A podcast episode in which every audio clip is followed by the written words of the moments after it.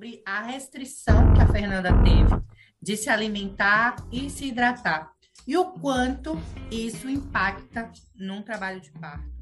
Também é surreal imaginar que uma mulher, né, uma pessoa em trabalho de parto, ela possa passar pelo trabalho de parto sem se alimentar. É tão naturalizado que elas sequer acreditam que isso é uma violência obstétrica porque a própria Constituição, ela proíbe a tortura e a submissão de qualquer pessoa a tratamento desumano ou degradante.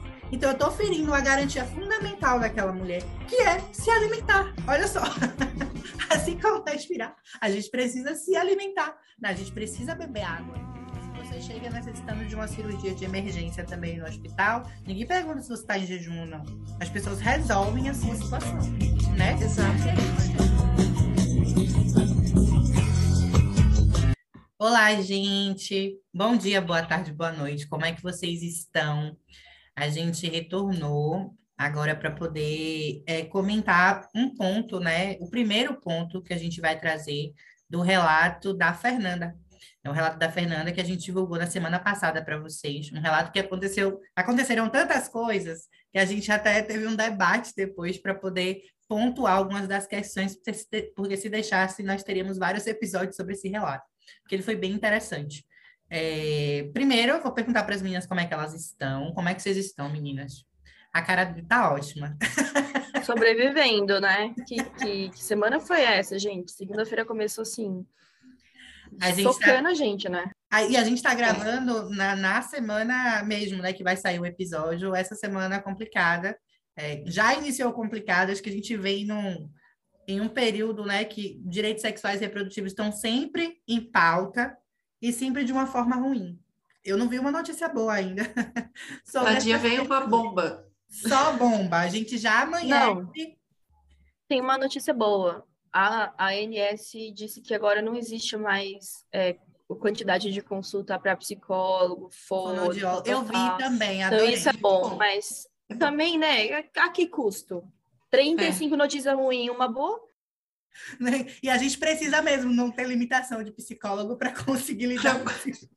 Suportar tudo Nossa. isso. É, isso aí. Isso aí eu já vou correr para ver aqui e voltar para terapia. Inclusive, vi essa notícia hoje, quase soltei fogos. Realmente, uma boa. A Bruna conseguiu catar ali a agulha no palheiro. então, vamos lá. É, sobrevivendo a essa semana. Como eu falei, né? E a gente vai reforçar aqui nesse ponto da, da Fernanda também. Informação não é julgamento. É, a gente está aqui para poder informar mesmo as coisas né, que a gente comenta aqui são no sentido de levar informação e pegar experiências de mulheres que nos autorizaram, inclusive, a contar as histórias delas e usar como exemplo para outras mulheres. Então, a gente sempre está aí para tirar dúvidas, sempre está aí para poder passar mais informação e esse podcast é uma forma né, de fazer isso também, de fazer essa mensagem ecoar. Então vamos lá, né? Sobre o primeiro ponto que nós ressaltamos da Fernanda. E esse primeiro ponto é sobre a restrição que a Fernanda teve de se alimentar e se hidratar. E o quanto isso impacta num trabalho de parto. É, eu sempre, quando falo sobre esse tema, eu trago a questão da palavra mesmo, trabalho de parto. Eu, Andresa, não conheço ninguém que consiga passar por qualquer tipo de trabalho, mesmo que seja um trabalho que não envolva um esforço físico, mas um esforço intelectual, é, principalmente a gente que é advogada, né, que trabalha com esse trabalho intelectual. Ninguém consegue passar por um trabalho sem se alimentar. Vocês conseguem, meninas? Porque eu não consigo, eu fico. É surreal, né? A mente ela fica bugada. Não consigo pensar em nada. Não, Não principalmente. Se você parar. A gente, você falou do trabalho intelectual, né? E eu lembro assim de coisas simples. Você estudava para a prova ou fazer uma prova. Era um momento que eu só ficava sentada, mas estava pensando e tinha necessidade de comer, mas fraqueza mesmo, eu sentia fraqueza. Então, imagina a pessoa que está trabalhando com o corpo, que o corpo está trabalhando, uhum. e não, não pode se alimentar, não pode repor essas energias. É, eu acho que a gente também tem que pensar assim: a gente não tá fazendo um trabalho de, nossa, vou puxar um ferro aqui, né? Mano, é para expelir um bebê de 3 quilos, sabe? Fora o quanto vai sair de placenta depois. E assim, mesmo se for puxar um ferro, ninguém vai fazer sem se alimentar. Inclusive, qualquer educador físico vai te falar que você precisa se alimentar Exatamente. bem. E veja bem, qualquer esforço físico que nós formos fazer, a gente precisa de um acompanhamento multidisciplinar. E a dieta sempre é muito importante, independente de você querer perder peso, de você querer ganhar massa, independente de qualquer coisa. Qualquer coisa que a gente vai fazer, as pessoas falam para a gente se alimentar, inclusive desde pequeno, né? A gente já nasce ali aprendendo a se alimentar e mãe falando que saco vazio não para em pé, porque realmente não para. Então, para mim também é surreal imaginar que uma mulher, né, uma pessoa em trabalho de parto, ela possa passar pelo trabalho de parto sem se alimentar. Ela vai fazer um esforço físico do caramba, não tem como ela aguentar por muitas horas e esse trabalho de parto progredir sem estar, no mínimo, hidratada. Infelizmente, os relatos que a gente recebe são de mulheres que passam horas sem se alimentar. O caso da Fernanda foi um caso desses, né? Ela passou horas na maternidade e ninguém oferecia dieta. E o pior de tudo é que, né, não peguei o prontuário da Fernanda, mas quando a gente pega esses prontuários, está lá, indicação de dieta. e não tem dieta alguma prescrita. Na, na, verdade, tem a prescrição, né? Dieta livre, mas a mulher não se alimentou em momento algum. E pior de tudo é conversar com essas mulheres. E quando elas relatam os, os partos, os nascimentos, elas sequer falam sobre a alimentação. Então elas começam a falar, aí eu fiquei cansada, aí eu fazia o esforço, aí eu não conseguia mais, eu não estava aguentando mais de dor. Você deixa ela falar tudo, e aí você pergunta: você comeu? Não. Você bebeu água? Não. Gente, tá óbvio que tem uma relação ali, né? Porque, como eu disse, mãe fala, saco vazio não para em pé. Não tem como essa mulher suportar tantas horas em trabalho de parto sem se alimentar. Mas é tão naturalizado que elas sequer acreditam que isso é uma violência obstétrica e que isso tem que ser relatado para quando a gente vai fazer esse tipo de ação. Então, é uma naturalização de uma coisa que eu considero tortura, porque para mim é torturante. Bruna, queria falar uma coisa? Tortura é uma palavra que define muito bem, né? Porque às vezes a gente só consegue visualizar que o negócio é grave desta forma. Por quê? É, vem naquilo que a gente sempre fala e vamos falar de novo. Isso só acontece porque são mulheres parindo, porque mulheres são fortes, porque mulheres aguentam e porque elas foram criadas para aguentar e inclusive a gente realmente acredita, né? Às vezes você até pensa assim, poxa, eu fui fraca porque eu não aguentei, porque eu tive sede, porque eu tive fome, quando na verdade não, você só foi uma pessoa normal, um corpo humano normal, né, que necessita repor as energias que gasta, e gasta muitas energias no trabalho de parto. Isso mesmo. É, e aí, Bruna já até antecipou, eu ia falar mais, mais para frente sobre isso, mas esse entender como tortura e saber que isso acontece com mulheres exatamente nessa situação, porque outras pessoas, né, que vão passar por, algum outro procedimento, é, também hospitalar, desde que não seja o cirúrgico, né, também precisam de alimentação, também precisam estar se hidratando, tem acompanhamento de nutricionista e etc. Então, quando a gente pensa que é especificamente com pessoas que estão gestando e ali durante o trabalho de parto, a gente entende mais ainda que é uma violência de gênero mesmo é porque está naquela condição. E aí a gente né, considera um, um tratamento de, é, degradante e um tratamento desumano. Então, eu estou ferindo a dignidade humana daquela pessoa. Eu não estou dando condições dessa mulher conseguir passar por um trabalho de parto devido e fazer esse trabalho de parto evoluir. E nisso, a gente já traz, inclusive, é, fundamentação jurídica, né? Porque a própria Constituição ela proíbe a tortura e a submissão de qualquer pessoa a tratamento desumano ou degradante. Então, eu estou ferindo a garantia fundamental daquela mulher, que é se alimentar. Olha só, assim como respirar, a gente precisa se alimentar, né? a gente precisa beber água, a gente precisa né, é, é hidratar o corpo também físico. Então, assim, por mais que uma mulher ela possa estar fortalecida psicologicamente, ter passado por um pré-natal bonitinho, né, redondinho, fez todas as consultas, passou até por, por psicóloga, fez todo esse pré-natal psicológico também. Se ela chega durante o trabalho de parto, não tem psicológico que aguente passar tantas horas sem se alimentar, porque o corpo vai pedir por isso. Para além da Constituição, né, a gente também tem o que a gente, o que a gente fala sempre, que são os tratados internacionais, que também né, proíbem é, essa diferença de tratamento, essa ausência de isonomia e esse, essa discriminação contra mulheres, né? E aí eu não permito que essa mulher materne direito, eu não permito, né? Eu, eu impacto, na verdade, o trabalho de parto, impacto o parto impacto todo o pós também. Então, é, essas são algumas das questões que a gente traz, principalmente se a gente entender essa dieta zero, né? Essa restrição de comer e de beber como um tratamento que é desumano e degradante. Então, a gente puxa todas essas questões. É, a, a, gente fala sempre, né? E aquela coisa que a gente acredita que precisa, porque muitas vezes é, dizem que, que a gente precisa ficar nessa dieta, né? Uma dieta que, na verdade, ela nem precisa ser de fato uma dieta, né? A gente tem que comer aquilo que a gente tem vontade, se tem muita fome, se tem pouca fome, muita sede, enfim, cada corpo responde de uma forma. Mas justificam isso no caso de precisar de uma cirurgia, né? Porque para a cirurgia você precisa estar é, com o seu estômago limpo, e mesmo assim, não necessariamente, porque as cirurgias, quando elas são de emergência, elas não levam isso em consideração, porque existem coisas para se fazer, médicas, né?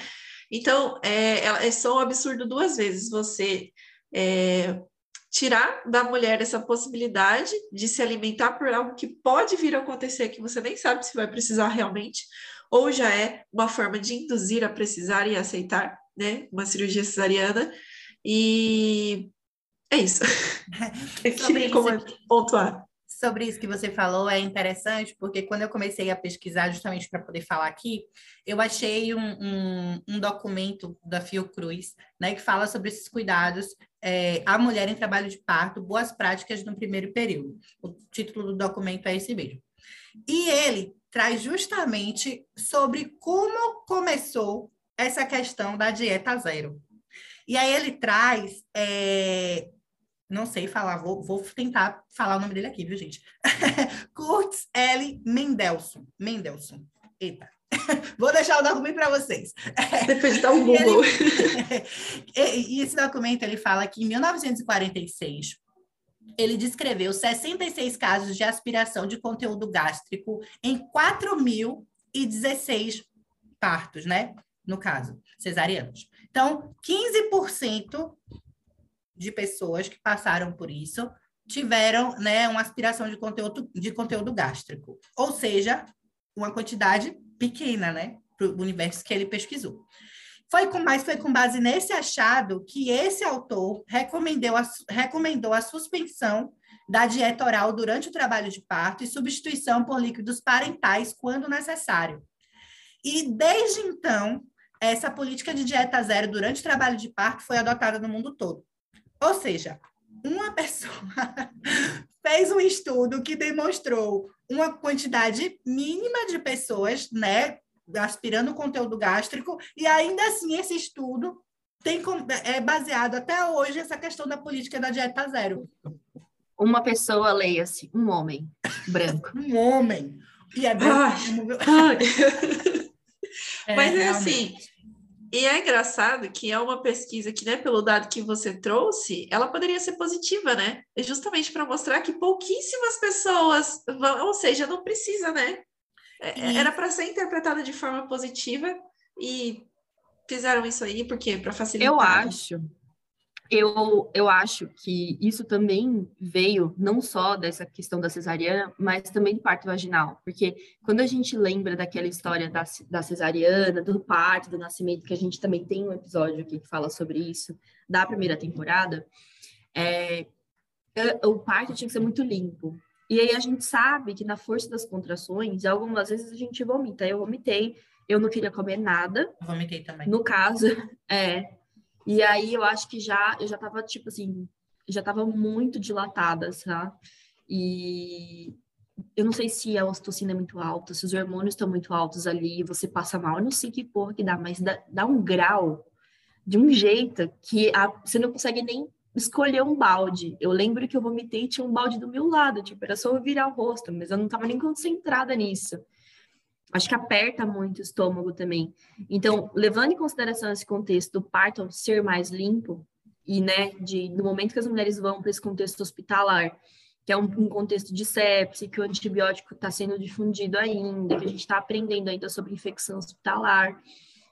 É, quando a gente entra para esse contexto, o ideal é que esse parto seja o mais limpo possível, como se desse, né? Então, a gente, o primeiro ponto, eu acho, é a medicalização excessiva, Sim. a patologização excessiva desse processo fisiológico. E isso faz com que a gente diga, não, as mulheres não. Já pensou? Se todo mundo vomitar aqui, eu vou ter que ter alguém o tempo todo limpando esse vômito. Então, vamos tirar isso daqui. E se essa mulher faz cocô? Não, imagina. Inclusive, cocô é, é um tabu então, acho que vai nesse né? contexto. O cocô é um tabu uhum. a gente não fala aqui. O cocô é normal durante o trabalho de parto. Um bebê tá passando ali, né? Um bebê tá apertando você inteira por dentro. Então, é muito comum, mas as pessoas ainda têm medo, né? É, e sobre isso ainda, eu trouxe esse dado é, sobre a questão da, da aspiração, isso é interessante que você falou, né? Essa questão da, de ter um ambiente limpo, porque é um ambiente hospitalar, então imagina. Mas eu trouxe esse dado porque a justificativa que usam para as mulheres geralmente é essa, de que se for necessária uma cesariana, essa mulher tem que estar tá, né, com a dieta suspensa, porque na anestesia podem ter alguns efeitos colaterais e exatamente essa aspiração. Aí, esse próprio documento, que eu vou disponibilizar para vocês, ele fala sobre o risco de aspiração e óbito por aspiração ser muito raro. Esse é um documento de 2016, tá? E aí ele traz um estudo que avaliou os óbitos relacionados à anestesia durante o parto nos Estados Unidos, de 1979 a 1990, e mostrou que esse risco é da ordem de um caso para 1 milhão e 400 nascimentos. Ou seja, é muito raro acontecer. Então, assim, para além, né, esse jejum durante o trabalho de parto, ele é prejudicial para a mãe e para o bebê, porque ele diminui, né, os níveis de glicose e insulina no corpo dessa mulher. Isso também é prejudicial. Então, é, esse documento ainda traz, né, que as evidências dizem que não existem evidências de benefícios ou danos então, não existe justificativa para restrição de sólidos ou líquidos durante o trabalho de parto para mulheres com baixo risco de complicações. E que nenhum estudo avaliou especificamente mulheres com risco aumentado de, complicações, então não existem evidências que suportem a restrição nesse grupo de mulheres. Mulheres em trabalho de parto, né, elas podem ingerir líquidos, é, de preferência soluções isotônicas ao invés de somente água. É, essas mulheres também é, elas podem né, ter uma dieta livre, leve e livre também. Então, se eu quero me alimentar, eu lembro, eu, eu sempre falo isso porque eu acho interessante. Quando eu comecei a ter as dores né, de, de, de trabalho de parto, que eu ainda nem sabia que eram dores de trabalho de parto, a minha era cólicazinha. a minha vontade foi, eu mar, tinha marcado no shopping com, com meu companheiro, que eu estava saindo do estágio, e eu lembro que quando eu entrei no shopping, o meu olho, meu olho bateu no hambúrguer, gente. Eu comprei dois hambúrgueres e eu comi. João saiu simplesmente para poder fazer alguma coisa no andar. Meu tipo de pessoa. João saiu para poder fazer alguma coisa no andar de cima do shopping. Eu entrei naquela praça de alimentação e foi o cheiro do hambúrguer que veio no meu nariz. E eu comprei dois hambúrgueres, eu nem esperei meu companheiro voltar para a mesa. Eu devorei dois hambúrgueres como se fosse a última comida da face da terra, porque era a coisa mais gostosa do mundo naquele momento para mim. Provavelmente meu corpo estava pedindo alguns nutrientes, né? Então o cheiro bateu, eu falei, opa, é isso aqui. Podia ter escolhido qualquer outra coisa no shopping, mas meu nariz, o meu olho, minha vontade foi naquilo ali. Então eu comi isso muito rápido, assim, muito rápido mesmo, devorando. E fui para casa, né? Tive um tempo ainda de passando por esse trabalho de parto em casa, ainda na dúvida se eram dores ou não. Lembro que comi melão, comi, bebi água, eu fiz, comi várias coisas em casa. Assim. Que mistureba! Eu tava, Porra, eu, velho! Eu tava uma, uma, eu tava uma coisa assim, uma draga, né? Qualquer coisa que aparecia na frente, eu tava comendo. Provavelmente já era realmente trabalho de parto, meu corpo, meu corpo pedindo nutrientes para eu conseguir, né, aguentar o que estava vindo para mim. E eu não imagino como teria sido se eu não tivesse tido alimentação. Eu acho que tudo teria sido potencializado, né? Principalmente, eu estava no ambiente em casa, eu não estava indo no hospital, mas isso eu tenho certeza que teria me impactado bastante. E aí, é, sobre isso ainda, desculpa, a gente tem né, o que a gente fala sempre das diretrizes nacionais de assistência ao parto normal, que fala sobre a dieta durante o trabalho de parto, que fala que as mulheres elas podem ingerir líquidos, né? E é, ela traz justamente aquelas, aquelas recomendações do, do documento da Fiocruz que eu citei. E, para além, a, eu, né, quando eu comecei a pesquisar, eu encontrei também um estudo que traz essa diferença que as próprias mulheres sentiram da alimentação, estando alimentadas e não estando alimentadas. É um estudo que foi realizado no Hospital de Ensino de São Paulo, com 35 mulheres que tiveram partos vaginais. E aí, o que é interessante dessa pesquisa foi que os resultados apontaram que, para algumas mulheres, é, essa questão de se alimentarem, é, elas relataram que sentiram mais força durante o parto, então elas se sentiram mais fortes. E algumas que não quiseram receber dieta justificaram medo de que isso atrapalhasse o trabalho de parto. E aí, eu vou só, para concluir, ler algumas coisas aqui, alguns dos relatos mesmo das mulheres, que eu sempre acho interessante serem citados, porque a gente fica falando meio que no mundo da imaginação, como se não tivesse uma mulher mesmo que falasse para a gente. E quando eu achei essa pesquisa com relatos mesmo, eu sempre acho interessante ser citado. Deixa eu achar o que eu tinha marcado aqui. Tem um relato que fala assim, ó. A disponibilização de chocolate em barra também foi citada como alternativa quando a mulher não conseguiu ingerir outro tipo de alimento, além de ter tido um resultado positivo nesse caso. Aí a mulher fala: do primeiro aos nove meses, é, eu vomitei. Cheguei aqui e vomitei. E ainda bem que eu não estava com fome. Mas elas me deram chocolate e me falaram: olha, você tem que comer porque você está com pressão baixa. E aí me deram chocolate antes da sala de parto e eu melhorei. Dessa agora já teve essa modificação, porque das outras vezes não tinha. Não davam água nem alimentação nenhuma até o parto. Agora não. Teve café, teve almoço. Eles não me cortaram nada. Dessa vez foi diferente é bom porque eu achei que ia ter uma diferença na hora do parto. É, mas é melhor você se alimentar para ter força e não ficar enfraquecida. Então, outra relata assim, que acha que o líquido fez bastante diferença, porque a gente sente muita sede. Agora, a alimentação, ela teve medo de que atrapalhasse o trabalho de parto. Ela sentiu que se ela tivesse comido macarrão, que nem a moça do lado quis comer, ela imagina que é, imagino que não tinha saído na hora que eu tinha tido esse menino. Acho que é uma coisa pesada. Então, não dá. Acho que um suco com água sempre é bom a gente estar tá tomando lá. E nesse eu relato, quando eu li, eu percebi é, que vem muito daquilo que a Bruna falou, a Bruna Thaís falou. O medo de sujar. Então, assim, eu estou no ambiente hospitalar, como é que eu vou vomitar tudo aqui? O que, que vão falar para mim sobre eu estar tá sujando tudo? Né? E se eu fizer cocô, essa daqui que falou mesmo, o que que não teria saído quando esse menino saiu? Se eu tivesse comido macarrão que meu lado comeu.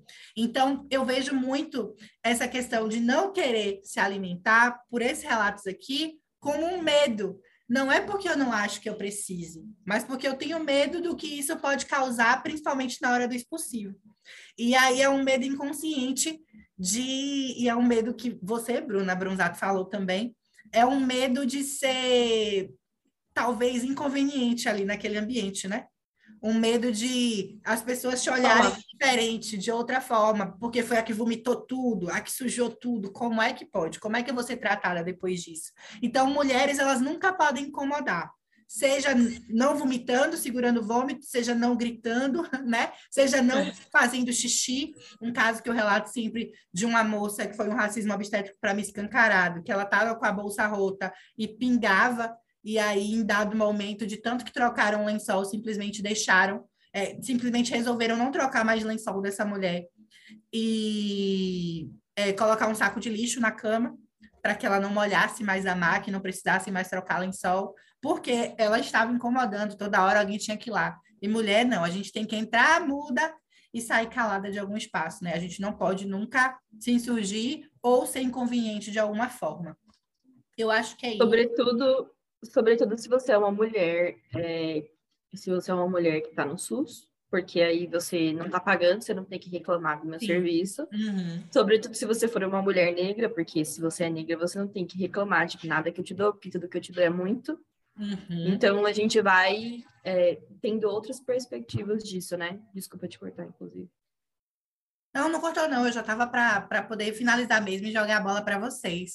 eu acho que a fundamentação, né? Eu, eu tratei anteriormente falando sobre eu entender como tortura mesmo, que eu não levo dessa forma. Para mim é tratamento desumano e degradante, né? porque ninguém fica um trabalho de parto sem comer. A gente citou isso no início. E aí agora eu ia jogar a bola para vocês mesmo, para vocês falarem o que vocês quiserem. é, é isso, né? A gente é, é algo que dá para se conversar muito, porque todo mundo tem uma experiência, seja ela positiva seja negativa sobre isso, mas todo mundo passou. Seja, ainda que seja, sei lá, uma cesariana agendada, a mulher tem uma experiência sobre isso, né? É pelo fato de, tipo, ela ficou é, em jejum por causa de uma cirurgia, beleza, é eletiva, ela tem um motivo. Mas e se for aquela, seja, aquela cesariana, eita, que acontece ali durante o trabalho de parto, sabe? Que o médico diz que tem que fazer e faz só no final da tarde, e aí a mulher passa esse tempo todo, é, às vezes além do período que precisa pela cirurgia mesmo. Então, é, às vezes a gente fala que é, é, é exclusividade do parto normal e não é exclusividade. Os tratamentos violentos, eles acontecem é, de forma institucionalizada e normalizada, sendo mulher do outro lado, né? Sendo gestante, sendo mulher. E aí tem essa questão é, que a Bruna acabou de trazer, que é, é, importante a gente pontuar e falar, né, se você é a classe social, se você é preta, se você é branca, se você tem algum privilégio ou não tem, é, também interfere nessa forma que você vai ser tratado. E sobre isso da, da cesariana, eu ressalto de novo o próprio estudo que eu, eu citei, né? O caso de, de aspiração né, e óbito relacionado à anestesia durante o parto é bem baixo. E, just, novamente, aquilo que você trouxe, eu, que eu falo bastante também, essa questão de que se você chega necessitando de uma cirurgia de emergência também no hospital, ninguém pergunta se você está em jejum ou não. As pessoas resolvem a sua situação, né? Exatamente. Por que, que uma gestante que chega em trabalho de parto, que seja, chega necessitando de uma cirurgia de emergência, de uma cesariana de emergência, precisa realmente passar por um trabalho de parto? Pô, você está comendo por duas pessoas, por você e pelo seu bebê. Então, para mim também não faz sentido. Quando acontece, né, e eu falei, é, para mim tem uma naturalização de não comer durante o trabalho de parto, de, de ter medo mesmo de comer. Então, quando acontece de me falar que o trabalho de parto não progrediu e etc., eu já pergunto logo se comeu e se teve acesso a, a, a livro não farmacológico, se teve assistência. Que às vezes só de ouvir a mulher também muda o trabalho de parto, né? É, eu lembro até hoje de alguma advogada, realmente não me lembro quem, mas me relatou ter que ir no, no banheiro que pedia água não davam e teve que ir no banheiro para poder beber água de torneira, né? De Falando que queria ir no banheiro, mas para poder beber água de torneira. Isso para mim nitidamente tratamento desumano e degradante. E eu, eu, eu falo isso em todos os casos, mesmo que a mulher não me relate muito aquilo ali, que aquilo não incomodou tanto ela, eu acho que é uma coisa que tem que ser dita mesmo, porque para mim é básico, você né, não se nega comida a ninguém. É, e eu acho que só para completar e criar um adendo, nem para cesariana eletiva a gente pede jejum, Isso. porque a questão a questão seria de, de dar a, a, anestesia, aí precisa de jejum por causa da anestesia, mas esse tipo de anestesia que eles fazem para cesariana não é necessário fazer jejum, nem se for eletiva. Sim. Então, é, é só porque eles gostam de torturar a mulher mesmo é uma prática arcaica, né? E que não reflete é, e não muda, muda nunca. Não muda, exatamente. E é por isso mesmo que eu bato o tempo todo nesse ponto. Foi um dos pontos que eu, eu falei, né, quando, quando relatou, quando a Bruna relatou o caso da Fernanda, que eu falei, eu acho que a gente tem que falar sobre isso, porque por mais que a gente fale, sempre é pouco falar. Sempre vem alguém questionando, poxa, mas né, o médico falou e nananã, será mesmo? Então é sempre bom falar sobre isso. É que nem a questão da acompanhante. Para mim, quanto mais você fala, mais as pessoas têm dúvida. Então eu falo sempre o tempo todo. Sou insuportável, gente. Eu acho que é isso. É insuportável, mas necessária. Então. Continue. Isso mesmo. É. Então é isso, gente. Eu acho que né, né, debatemos muito essa questão aqui. Lembrando que qualquer coisa, estamos aqui sempre, nossas redes sociais estão aí embaixo. Os estudos que a gente utilizou para poder fazer esse episódio também estão aí na legenda. Nossas redes sociais. Avaliem o podcast com cinco estrelas, como a Bruna fala. Se for menos, por favor, não dê. Só cinco, por favor. E indiquem para as amigas, gestantes ou não, e para os amigos também, que eu acho que é um tema de todo mundo, principalmente nessa semana, né? Que está acontecendo. Aconteceu essa monstruosidade aí na segunda-feira. Eu acho que é um tema que é para ser debatido, que ali foi violência sexual, mais no contexto do parto-nascimento. Então, quanto mais pessoas estiverem informadas para informarem outras pessoas, a gente vai formando uma rede para poder firmar um compromisso de que nenhuma mulher nunca mais passe por nenhuma situação assim. É isso. É isso aí. Um beijo e até semana que vem. Tchau, tchau gente. Tchau, gente. Até.